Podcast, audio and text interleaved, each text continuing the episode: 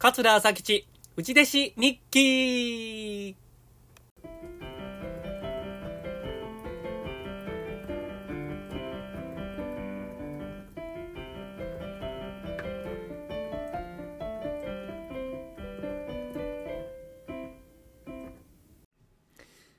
はい、どうも、桂朝吉です。桂朝吉、内弟子日記のお時間です。今日も聞いていただいてありがとうございます。この番組は上方の話家、桂朝吉が、米朝首相の下で過ごした3年間、その3年間の内弟子中に書いた日記を読み上げていく番組です。3年分すべて読み終われば終了でございます。はい、今日が第145回ですね。145回。2月の22日木曜日分から読み上げてまいります。これが平成8年。平成8年の2月の22日木曜日の日記でございます。では参ります。落北青い寄せというのに初めて出してもらった。えー、これは京都の落語の勉強会ですね。落北青い寄せというのに初めて出してもらった。お客さんは100人くらい入って満員やったが、いまいち弾けへんかった。米揚げいかき自体はそんなに悪い出来ではなかったと思うのだが、点々点と書いてます。今日感じたことは、お客さんに若い女の子が多いということ。これは大変嬉しい。阪南大学の越知県の後輩も来てくれた。帰りの電車は三味線の住田さんと一緒で久々に自分のタイプの女の子と長いこと喋れた。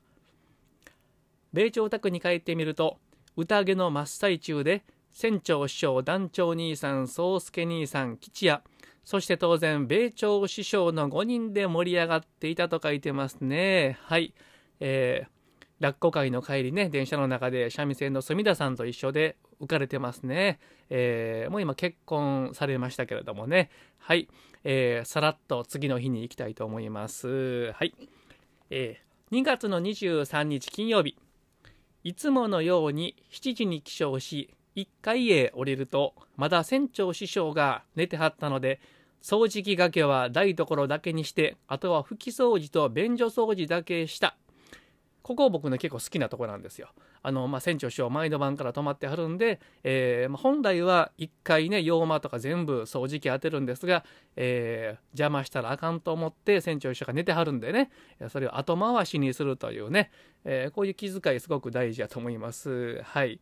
えー、船長師匠は米朝師匠が起きてきはるまで待ってはったそしてまた話し家としてやっていきはるらしいはいということなんですねそうなんですよ船長師匠うちの師匠と同期なんですが、え、うちの師匠とうち弟子も一緒にねかぶってるんですけれどもまあ、事情があって一回辞めはったんですね落語家をでサラリーマンをねやってたんですがまたですね、戻ってきて再出発をされたんでございます。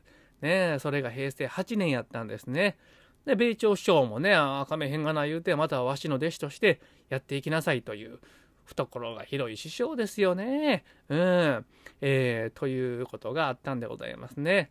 えー、で、日記はまた続きまして、子供が来たが、今日はあまり遊べなかった。米朝首相と吉屋を難波の南海線まで送らなければならないからである。ね。えー、難波駅まで車でお送りしたんですね。しかし、悟は嬉しいやつで、幼稚園休んでもここには遊びに来る。あかんがなと思いますが、ドラゴンボールパチパチがしたいらしい。ね。えー、米朝首相が帰ってきはったのは午後11時と書いてます。はい。えー、悟ね。可愛いい子供でした。ほんまに米朝署のお孫さんですけれどもね、よう遊んだ。ね幼稚園休んでも、ドラゴンボールパチパチはしに来るというね、えー、本当に子供らしい子供でございますけれども。はい。では次行きます。2月の24日土曜日。とにかく来客と電話の多い一日やった。PM1 時に坂口さん、かっこ会計士が来はって、えー、PM 3時に田中さん、三沢ホームの方、えー、そして15分後に竹中さん、家関係と書いてますね。まもなく、渡さん、秀さん、えー、天音、悟、緑と、これだけの人数が洋間に集合した。普通大抵、1人来たら1人帰るというふうに入れ替わるのだが、今日はそれがない。みんな今度建てる新しい家関連の人たちばかりだ。みんなが話し合いをしている間、PM7 時20分までひたすら子守りをしたのは、朝吉その人であるって書いてますね。えー、おまけに米朝師匠は晩ご飯の支度をせかすのでてんてこまいやった。主婦かという感じですが、えー、大八木さんがこの間の住吉かごのテープを送ってくれた。はい。大八木さんというのは、あの、もう伝説のね、落語ファンでございまして、まあ、上品なお客さんでしたね。まあ、女性の方やったんですけれども、うん、僕も何回も手紙をもらったりしました。で、大八木さんはですね、落語会で、あの、まあ、本来はダメなんですが、あのカセットテープでね録音してはったんですよ。まあ本当はダメなんですけど大八木さんやったらねまあいいかという感じなんですけれどもで僕のあの住吉かごを録音して送ってくれはったんですね。はい大八木さんね懐かしいね。えー、名前が出てきましたけれどもはい、えー、米朝師匠の一言ございます米朝師匠の一言もういい加減片付けなさいはい、これはあのドラゴンボールパチパチのことですね。えー、まあ、あの、日記にも書いてますが、7時20分ぐらいまでこの森をしていたので、えドラゴンボールパチパチをね、もうそろそろ片付けなさいと米女師匠が言うてあります。はい、次いきます。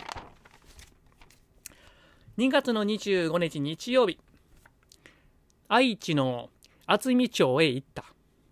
高木さんが集合時間になっても現れず、どうなることかと思った。高木さんというのは元米朝事務所の社員さんですね、えー、どうなることかと思ったがなんとか無事着いた。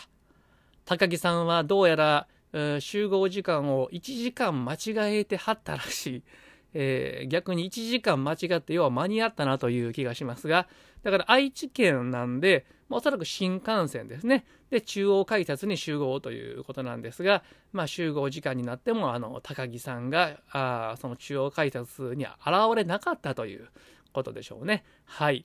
えー、でも間に合ってますからね。最近よく森垣さんと一緒になる。森垣さんというのはもう、米朝首相の専属の三味線の方やったんですが、もう亡くなりましたが、森垣さんの家は20人ぐらい席のある床屋さんで、えー、そこの小遺産やったらしく奉公人も10人ぐらいいたらしい。はい。えー、米朝首相の一言ございます。米朝首相の一言。わしも軒付けやるときに、浄瑠璃の SP をこうてやったんや。はい。ということですね。まあこれは落語ファンならわかると思うんですが、軒付けというね、話、古典落語ございます。これ浄瑠璃がもうふんだんに出てくるんですが、えー、それをやるときにやはり米朝首相も浄瑠璃の SP を買ってそれを聞いて、えー、参考にしたということですね。はい。ああその愛知県の渥美町の演目書いてますね。えー、雑魚場師匠が一門笛天才と、えー、米朝師匠天狗さばき茶漬け間男とで米ヘ兄さんが前座ですね。小褒めと書いてます。はい。では次いきます。2月の26日、月曜日。次第に寒さも和らいできた。早く春になってほしい。今日は上新庄駅前寄せの仕事で、えー、詐欺取りが全く受けない。最近詐欺取りで受けたことがない。春脇兄さんのイカケアが面白かった。ということですね。はい。米朝師匠の一言ございます。米朝師匠の一言。今日どうやった？はい、そうでございます。はい、次いきます。2月の27日火曜日。いつものように7時に起床する。寒さがさほど苦にならないというか、ガチガチ震えるほどではなくなったので起きやすい。えー、PM2 時から住吉かごの稽古だが、あ前習うたとこまで覚えてなかったので、稽古が中止になった。はい。これ、うちの師匠ですね。厳しいですよ。うちの師匠、吉祥は。普段はね、冗談言いますけども、お稽古の時は人間変わりますからね。うん、前のとこまで覚えてなかったから、もう、今日はお稽古は中止や。帰れってなもんですね。うん。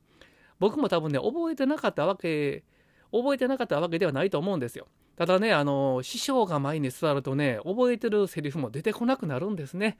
うん、もう帰れと。えー、稽古が中止になった。えー、コーヒーを飲んで帰ったと書いてますね。えー、コーヒーは入れてくれたんですね、師匠。これ飲んで帰れって言わはったんですね。えー、その帰りに散髪へ行ったと。米朝師匠は、枚方の一門会から帰ってきはってから結局 AM1 時まで飲んではった。何のために紫尺師匠とトリオを代わってもらったのだろうと書いてますね。はい。まあ、枚方の米朝一門会で、おそらく米朝首相が取り、本来は取りやったんですが、まあ、紫尺首相が中取りやったんでしょうけれども、まあ、交代してもらったんでしょう。で、えー、紫尺首相に取り行ってもらって、米朝首相は中取りでね、多分帰ってきはったんですが、1時まで飲んではったので、何のために早く帰ってきはったんやろうというふうに書いてます。で、えー、と2月の27日火曜日なんですが、えー、と米朝首相の一言がちょっと長い目に書いてますので読み上げていきたいと思います。えー、米朝首相の一言のコーナーですね。うんタバコの費用したいと思ってるけどもう無理かな。はいというふうにおっしゃってます。タバコの日という落語古典落語あるんですが非常に僕も聞いたことありますけど難しい話やと思います。まあ、米朝首これは多分まだ手をかけてなかったんでしょうね。うん、でもしたいと思ってるとこの平成8年の段階ではおっしゃってます。でももう無理かなと。うん、まあ、難しいかなと、えー、いうことをおっしゃってますね。はい。で、まだございますね。これがですね、タバコの日のことを言うてるのかちょっとわからないんですけど、読み上げます。二代目染丸師匠のを聞いて、初めの二言三言で出ようと言った。かっこ縁と師匠って書いてます。まあ、これはちょっと状況がはっきりわからないんですが、まあ、米朝師匠と縁と師匠が、寄席小屋かどっかに顔を出しはったんですかね。で、二代目染丸師匠がタバコの日をやってはったんでしょうか？それをちょっと二言三言聞いても、縁と師匠が出ようとおっしゃったと。そういうことなんですかね。うん、書いてますね。はい、えー、米朝首相の一言まだございます。うーん、えー、これは箇条書きで書いてるんですが、円と師匠が豆子さんに1万円の祝儀を出した昭和44年と、えー、括弧して豆子さんおかまと書いてます。豆子さんおかまなんでしょうか分かりませんけどもね、えー、そういうふうにメモ書きしてますね。はい。まだございます。宿屋ヶ滝、口入れ屋、鏡屋女房、剣下者茶屋、三枚気象、ケツネ、近江八景。これは皆、縁と師匠からつけてもうたネタと書いてますね。はい。縁と師匠からたくさん米朝師匠をね、お稽古してもらってますね。はい。えー、まだ書いてますね。あと、南天さんにも結構つけてもうてはると書いてます。はい、南天賞にもたくさんネタをもらってるんですね。えー、まだございます。米團次師匠からは6つしかもうてないと書いてますね。まあ、ですから、米朝師匠は、あの、実の師匠よりも、米團次師匠よりも、円と師匠にたくさんお稽古してもらってるということですね。はい。まだございます。米朝師匠の一言まだございます。そうやな。円と師匠は準師匠やな。はい。これは米朝師匠の言葉そのままでございますね。はい。えー、まだございます。これも米朝師匠の言葉そのままですが、今日は最高のギャラを出しますって言うて、円と師匠に8万円払うた。はい。やそうでございますね。これはね、確かね、円と師匠と米朝師匠の2人会の時なんですかね。まあ、抱っこ会のギャラをね、8万円払ったということですね。はい、まだございます。南天さんは当時の春坊に、え春坊ということは今の五郎兵衛、ま、五郎兵衛師匠も亡くなりましたが、五郎兵衛師匠のことですね。えー、南天さんは当時の春坊にもう何にも教えてやらんと言うてたらしい、らしいですね。はい。えー、五郎兵衛師匠、南天師匠に何か、ね、しくじったんでしょうか。それはもうちょっと分かりませんけども、うん、南天師匠ね。今、あの、心お兄さんがね、南天を襲名されてね、えー、南天になってますけれども、えー、ということがあったそうでございます。はい。